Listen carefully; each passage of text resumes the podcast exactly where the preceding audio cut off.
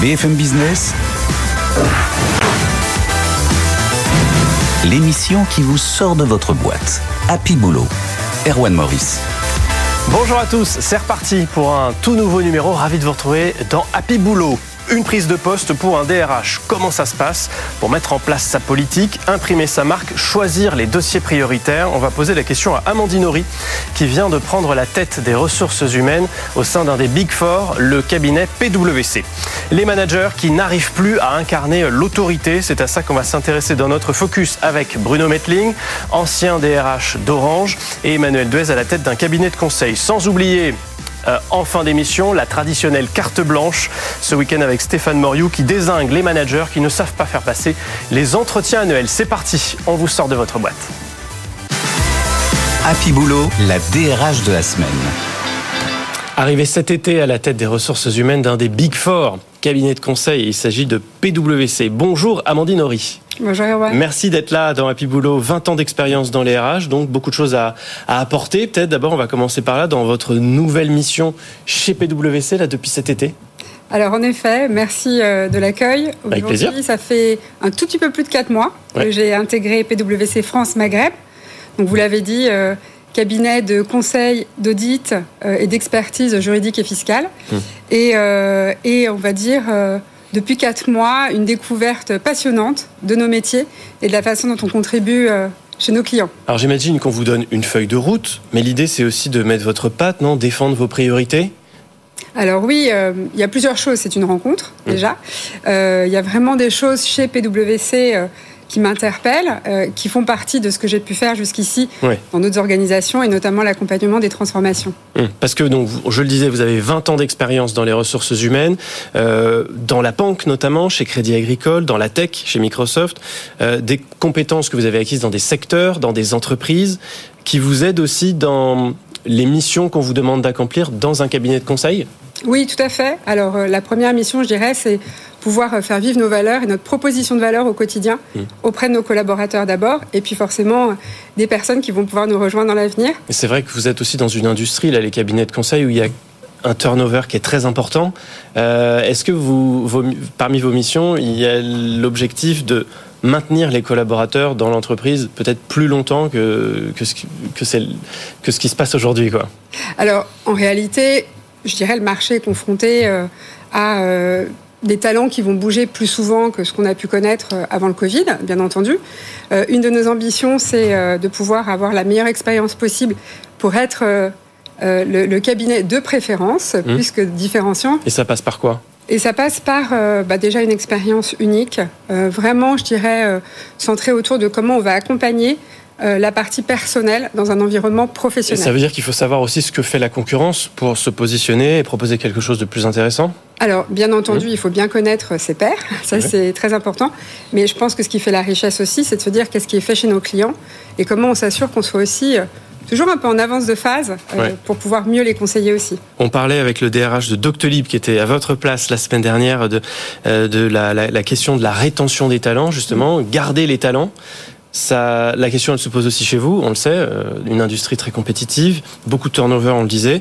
Ça passe par quoi? Alors, il y a l'expérience euh, euh, au, travail, mm. le fait de se sentir bien au, travail, ça suffit pas. C'est quoi aussi? C'est la semaine de 4 jours, le télétravail, les salaires aussi. On sait que c'est très important. Les cabinets de conseil, ils ont augmenté aussi les, les salariés ces, ces derniers mois. Alors oui, comme je dirais euh, sûrement d'autres. On a une approche de la rémunération qui veut être bien entendu compétitive, mais qui va englober à la fois la partie rémunération, mais en même temps aussi tout ce qui est avantages sociaux. Donc l'un des enjeux pour nous, c'est d'accompagner euh, nos, nos, collaborateurs tout au long de leur vie professionnelle. Et donc on peut accentuer sur des choses qui ne sont pas directement du salaire, mais des choses qui sont très importantes pour chacun. La parentalité, par exemple. Oui, alors, qu'est-ce que vous faites là-dessus Bien sûr, ouais.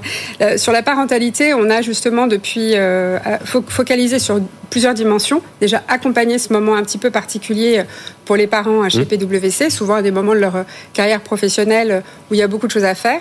Euh, et donc ça, c'est une parental journey en, en 10 points. Mais surtout, je dirais, depuis septembre, on a 200 places de crèche euh, et à partir de l'année prochaine, on en aura 300. Ça, c'est un argument d'attractivité Et oui, ça, ça, répond vraiment à une demande du moment parental. Mmh. Et après, il y a d'autres moments de la vie, euh, de la vie euh, personnelle où on a besoin d'autres d'autres moments particuliers, notamment pour les aidants, où on va aussi permettre à nos collaborateurs euh, d'avoir du temps pour les autres. Les cabinets vont aussi chercher les, les talents de plus en plus jeunes directement dans les écoles, souvent euh, à la sortie des écoles de commerce. Mmh. Euh, vous aussi, vous vous positionnez là-dessus?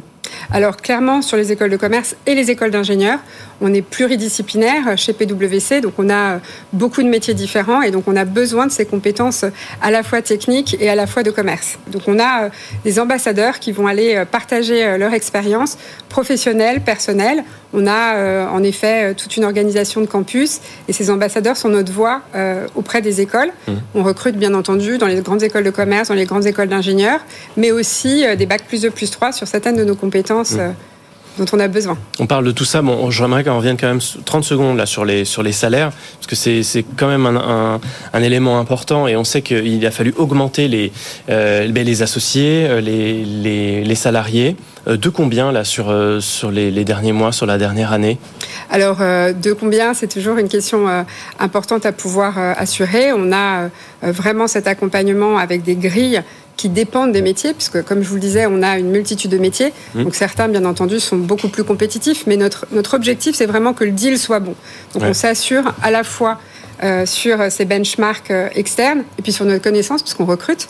Euh, donc on, on sait ce, ce, dont on a besoin et ce que réclament nos, nos, futurs candidats, et donc on ajuste aussi cette partie-là. Dernière question, on va, on va parler juste après vous, dans, dans, notre focus, dans Happy Boulot, de, des managers qui n'arrivent pas à incarner l'autorité parce qu'il y a aussi un comment dire, on accepte moins aujourd'hui, on a l'impression, surtout chez les jeunes générations, l'autorité des, des, managers. Est-ce que c'est un sujet aussi que, que vous traitez, vous? C'est intéressant comme question sur mmh. l'autorité des managers. Je pense que le, le, la place des managers euh, a aussi beaucoup évolué. Ouais. Euh, bien entendu, on s'est remis en question. On a, on a eu du flex. Donc, euh, vous parliez de télétravail, c'est plutôt du flex, c'est-à-dire euh, le triptyque client, collaborateur et manager doit se mettre d'accord sur la façon dont on va travailler, ni 100% à la maison, ni 100% au bureau. Et parfois, dans la mise en place de ces politiques, peut-être que le manager de proximité s'est senti un petit peu moins outillé. Euh, mais en tout cas, l'idée, c'est vraiment de continuer à outiller ces managers pour, à nouveau, avoir la meilleure expérience pour chacun de nos, collaborateurs. Amandine Horry, DRH de PwC. Euh, Marianne nous rejoint tout de suite avec la boîte du DRH dans laquelle je vous invite à piocher euh, deux papiers, des phrases à compléter. Vous pouvez plonger la main dans, dans la boîte euh, pour savoir un petit peu plus bah, quel DRH vous êtes. Alors, dans oui. ma boîte, je m'oppose à, euh, on va dire, aux idées reçues. C'est possible d'avoir une carrière passionnante, longue, euh, avec plein de développement chez PwC France et Maghreb. Ça passe par quoi? Une ouverture d'esprit euh... La curiosité, ouais. euh, de l'audace, et puis avoir envie d'apprendre surtout et de s'amuser. Très bien. Allez, on tire un, un dernier petit papier. Hop. Dans ma boîte, je refuse de m'occuper de... Ah, intéressant très intéressant. c'est plutôt difficile pour moi de ne pas m'occuper d'eux. Bah oui, savoir déléguer aussi. Et savoir déléguer ouais. euh, avec euh, une équipe euh, de ressources humaines qui vraiment travaille pour pouvoir faire en sorte de mettre en place notre, notre proposition de valeur au quotidien. Donc en quatre mois, pour l'instant, j'ai plutôt envie de, de m'occuper, d'apprendre ouais. au maximum regarder, être observatrice avant peut-être oui. de passer à l'action Tout à fait. Merci beaucoup. Merci d'avoir euh, joué le jeu. Merci Amandine Horry d'avoir été euh, notre invitée DRH du cabinet PwC dans, dans Happy Boulot. Merci beaucoup Erwan. Tout de suite, les réponses à vos questions. Happy Boulot, coup de fil à l'expert. Et aujourd'hui, c'est Virgile Puyot, avocat associé du cabinet Winston Strawn, qui répond à la question suivante. Une promesse d'embauche peut-elle être annulée par mon futur employeur, Virgile? Non, un employeur ne peut pas retirer une promesse d'embauche qu'il aurait adressée à un salarié avant l'expiration du délai imparti au salarié pour pouvoir se prononcer, ou même avant l'expiration d'un délai raisonnable. Ceci dit, depuis 2017, la jurisprudence distingue l'offre de contrat de travail de la promesse unilatérale de contrat de travail. L'offre de contrat de travail pourra donner lieu à des dommages et intérêts en cas de retrait abusif par l'employeur, alors que la promesse unilatérale de contrat de travail vos contrats de travail et donc pour entraîner une condamnation de l'employeur pour licenciement sans cause réelle et sérieuse. Merci pour euh, ces précisions, ces explications. Virgile Pillot, avocat associé du cabinet Winston Strawn. Vous continuez bien sûr à nous écrire, à interroger nos experts sur l'adresse happyboulot.bfmbusiness.fr. On vous répond toutes les semaines dans notre émission. Happy Boulot, le Focus RH. Et oui, c'est l'heure euh, de nous pencher sur le focus de la semaine, l'autorité au travail. Est-ce que les managers arrivent encore à l'incarner? Est-ce que l'autorité dans le monde du travail appartient au, monde d'avant? Bonjour Bruno Metling. Bonjour. Merci d'être là. Vous êtes président du cabinet Topix, ancien DRH d'Orange, et avec vous Emmanuel Duès, bienvenue. Merci. Fondatrice du cabinet de conseil The Boson Project. Euh, est-ce que c'est un gros mot d'abord l'autorité aujourd'hui quand on l'applique au monde de l'entreprise? Emmanuel non, je ne crois pas que ça soit un gros mot. En tout cas, c'est une impérieuse nécessité. Euh, parce que à la faveur de la pandémie, on a euh, explosé euh, les, les, contrats collectifs, les pactes collectifs sur l'autel des pactes individuels, notamment dans un contexte un peu de guerre des talents et où l'entreprise, elle a essayé de rebondir, elle a essayé de se remettre en selle, elle s'est battue pour avoir ce qu'on appelle les talents pénuriques, et donc elle a saucissonné le pacte collectif l'affectio societatis. Hein, euh, une compagnie, c'est panis, partager le pain mmh. avec un collectif d'hommes et de femmes. Elle l'a saucissonné, elle l'a explosé. Et aujourd'hui, on a besoin de, de dirigeants, de managers, presque d'organisations qui retrouvent du leadership. Et n'ayons pas peur des mots qui retrouve une forme d'autorité, non pas d'autoritarisme, sur ce que ça veut dire que faire société, qu'est-ce que ça veut dire que l'exigence, la performance et l'engagement. Bruno Metling, d'accord avec ce, constat Déjà, on a, on a perdu l'autorité. Euh, il faut la retrouver dans les entreprises Oui, enfin, deux nuances. Euh, la première, c'est que euh, l'entreprise est aujourd'hui, dans notre pays, dans la société fracturée dans laquelle on est, un des lieux de cohérence et du vivre ensemble. Donc je démarre toujours évidemment quand on interpelle l'entreprise sur son fonctionnement par inviter à regarder ce qui se passe autour de nous, les fractures que traverse notre pays, et soulever que le fait que l'entreprise qui était il y a quelques années, dans ma génération, quand j'étais beaucoup plus jeune, un lieu d'interpellation par rapport à une société qui produisait des solidarités, aujourd'hui le vivre ensemble dans ce pays, c'est quand même beaucoup l'entreprise qui l'incarne. Le deuxième élément, c'est que pour autant, l'entreprise est invitée à s'adapter à modifier ses modes de fonctionnement parce que la génération a changé. Emmanuel l'expliquera beaucoup mieux que moi. Dans ce contexte-là, c'est vrai que l'autorité est challengée quand elle s'exprime sous sa forme traditionnelle, le petit chef, l'autoritarisme, hmm. l'autorité liée au galon, mais qu'à l'inverse, quand elle s'incarne à travers la capacité à créer du consensus, à travers ce que j'appelle moi hein, le manager de demain, c'est-à-dire celui qui est à la fois coach, leader, mais boss. Hmm.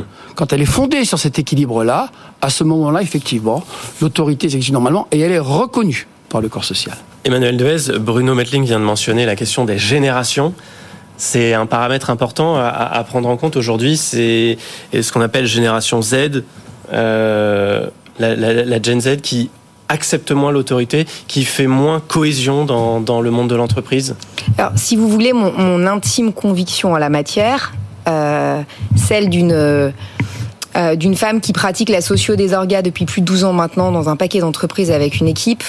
En réalité, je pense que la jeune génération, c'est euh, l'arbre derrière on se l'arbre confortable derrière lequel on se cache pour ne pas qualifier une crise d'autorité qui parcourt le monde de l'entreprise.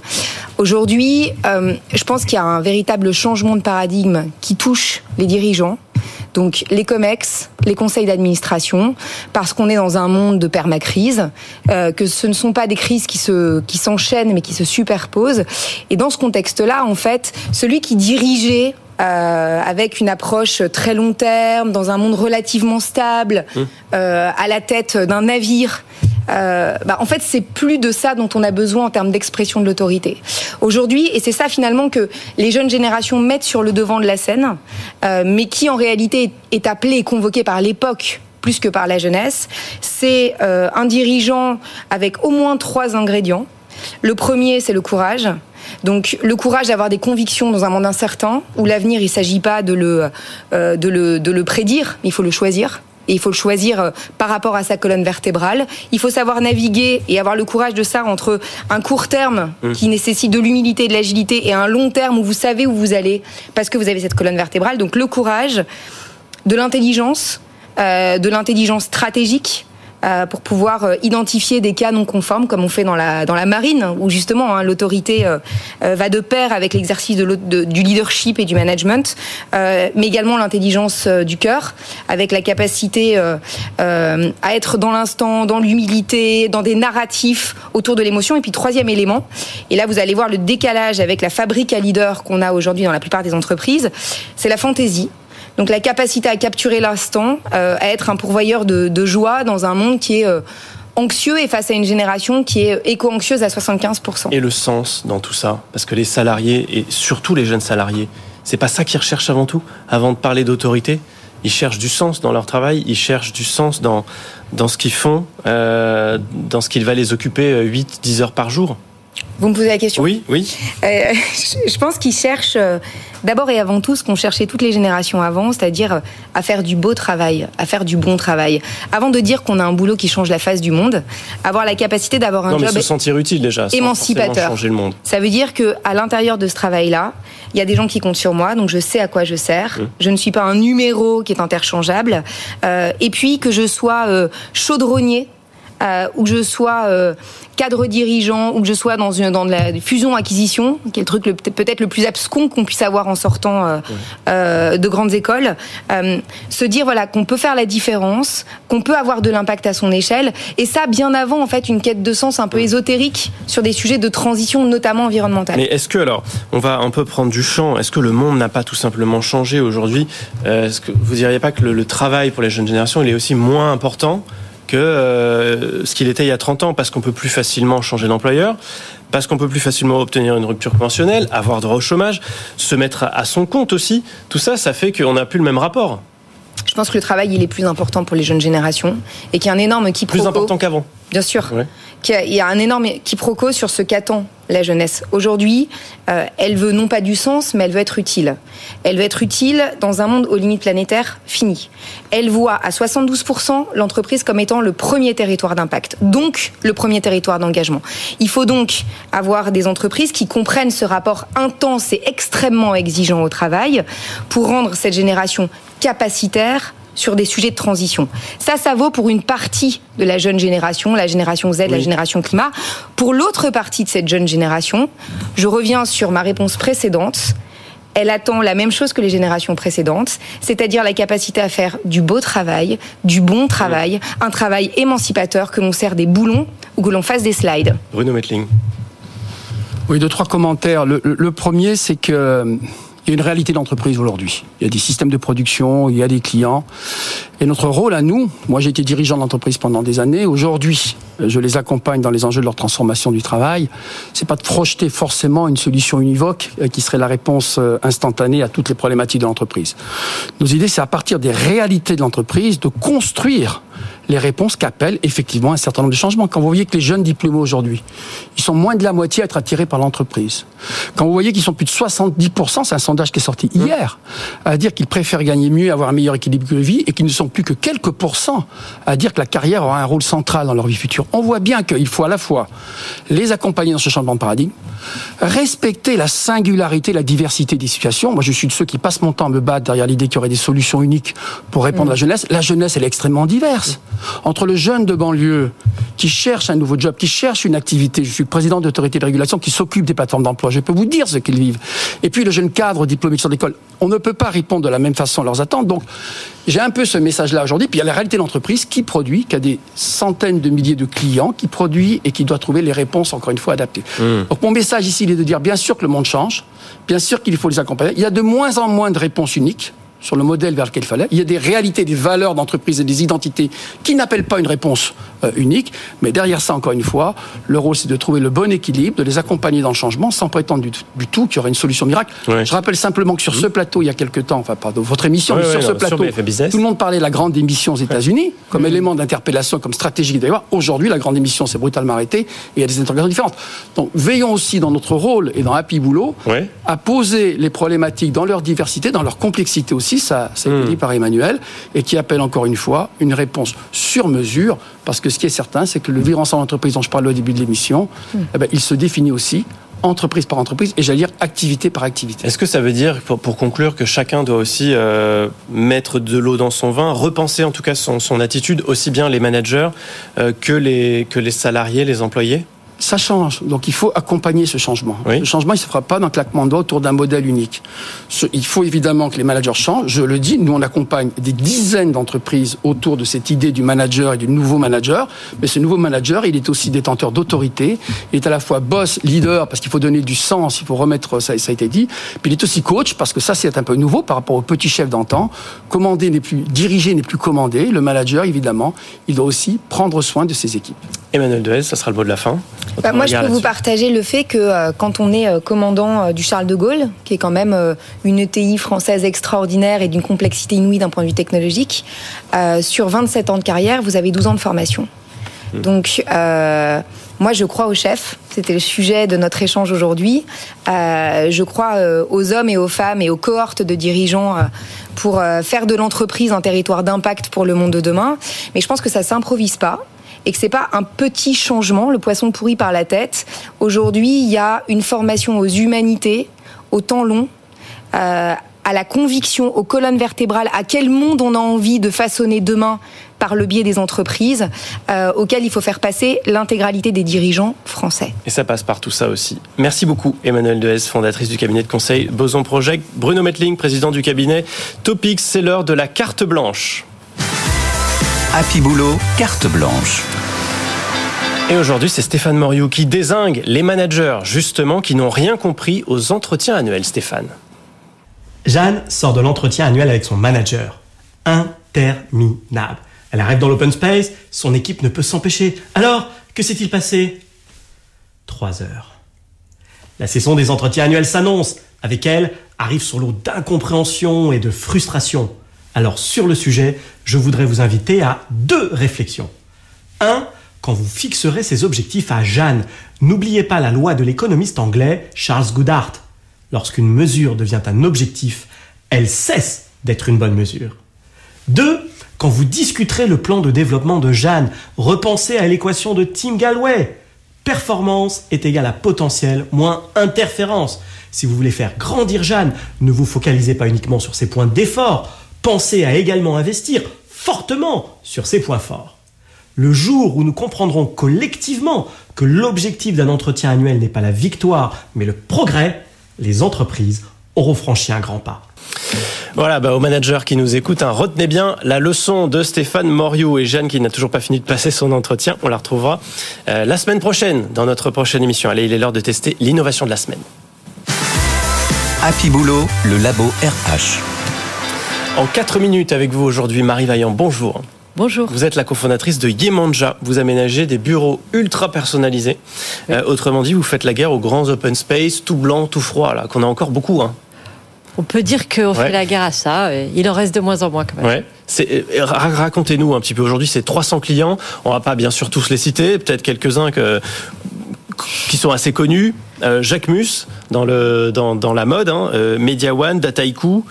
L'objectif pour ces entreprises, c'est quoi? C'est que les espaces de travail donnent aussi envie de revenir au bureau à une époque où on a moins envie d'y aller avec le, télétravail?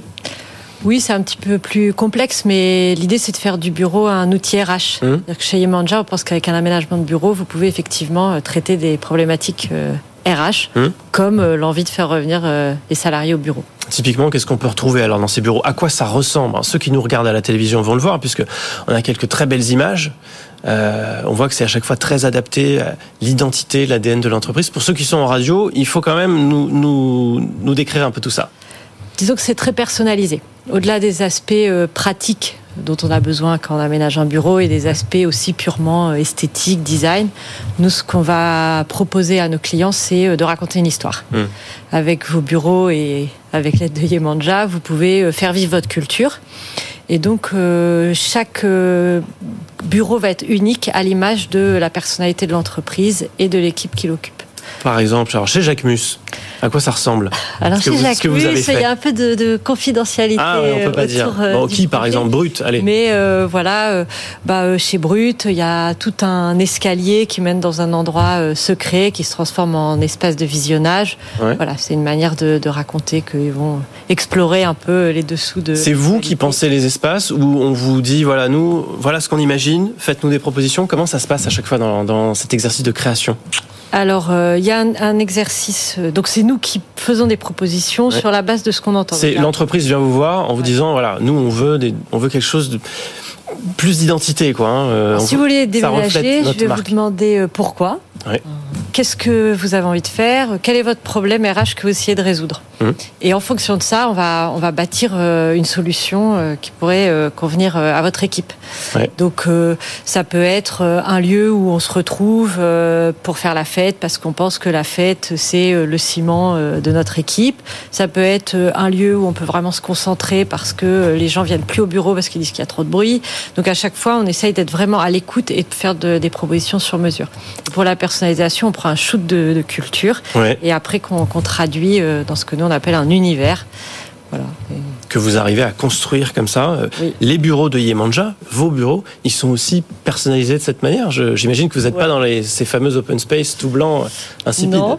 Alors déjà, merci de me poser cette question parce qu'on vient de déménager, on va ah. faire une grande inauguration très bientôt, on est super excités. Et oui, nos bureaux, ils racontent hmm. qui on est. Ça ressemble à quoi alors? Ça ressemble euh, à une source. En fait, c'est notre source d'inspiration, la source de tous les univers qu'on fait pour nos clients. Voilà, pour vous dire, on aime beaucoup les, les, hmm. histoires. Et puis, euh, il y a pas mal de références à la déesse Yemanja qui nous guide dans quelque chose d'assez bienveillant et d'assez créatif. 300 clients, aujourd'hui c'est quoi? C'est la France, les objectifs c'est de, de s'exporter euh? Bah, les objectifs, c'est de grandir, hum. mais euh, déjà à Paris, il y a pas mal de. Il y a beaucoup de choses à faire. De choses à faire. Hum. Ça coûte combien? J'imagine que c'est difficile de donner un prix, mais en gros, quand on veut euh, rénover comme ça, euh, c'est quoi? C'est en fonction de la surface, c'est en fonction des, demandes. Alors, nous, on fait des projets qui vont hum. de quelques dizaines de milliers d'euros à plusieurs millions d'euros. Ça va dépendre bien sûr des mètres carrés, mais aussi du niveau de travaux. Il y a des clients qui peuvent nous appeler uniquement pour de la personnalisation et d'autres chez qui on va tout casser, tout refaire. Donc, ça dépend vraiment. Il faut demander le devis hein, auprès de Yemanja. Merci beaucoup Marie Vaillant, cofondatrice donc de Yemanja, d'être venue euh, ce week-end dans Happy Boulot. C'est tout pour aujourd'hui. Vous retrouvez bien sûr, euh, comme à chaque fois, cette émission en replay et en podcast. Abonnez-vous hein, pour être les premiers à recevoir les nouveaux euh, épisodes disponibles sur toutes les plateformes. Merci à Flo et Alban en régie. On se retrouve le week-end prochain pour une nouvelle émission. On reste en contact avec notre adresse mail happyboulot@bfmbusiness.fr. D'ici là, soyez heureux au boulot. Happy Boulot, l'émission qui vous sort de votre boîte.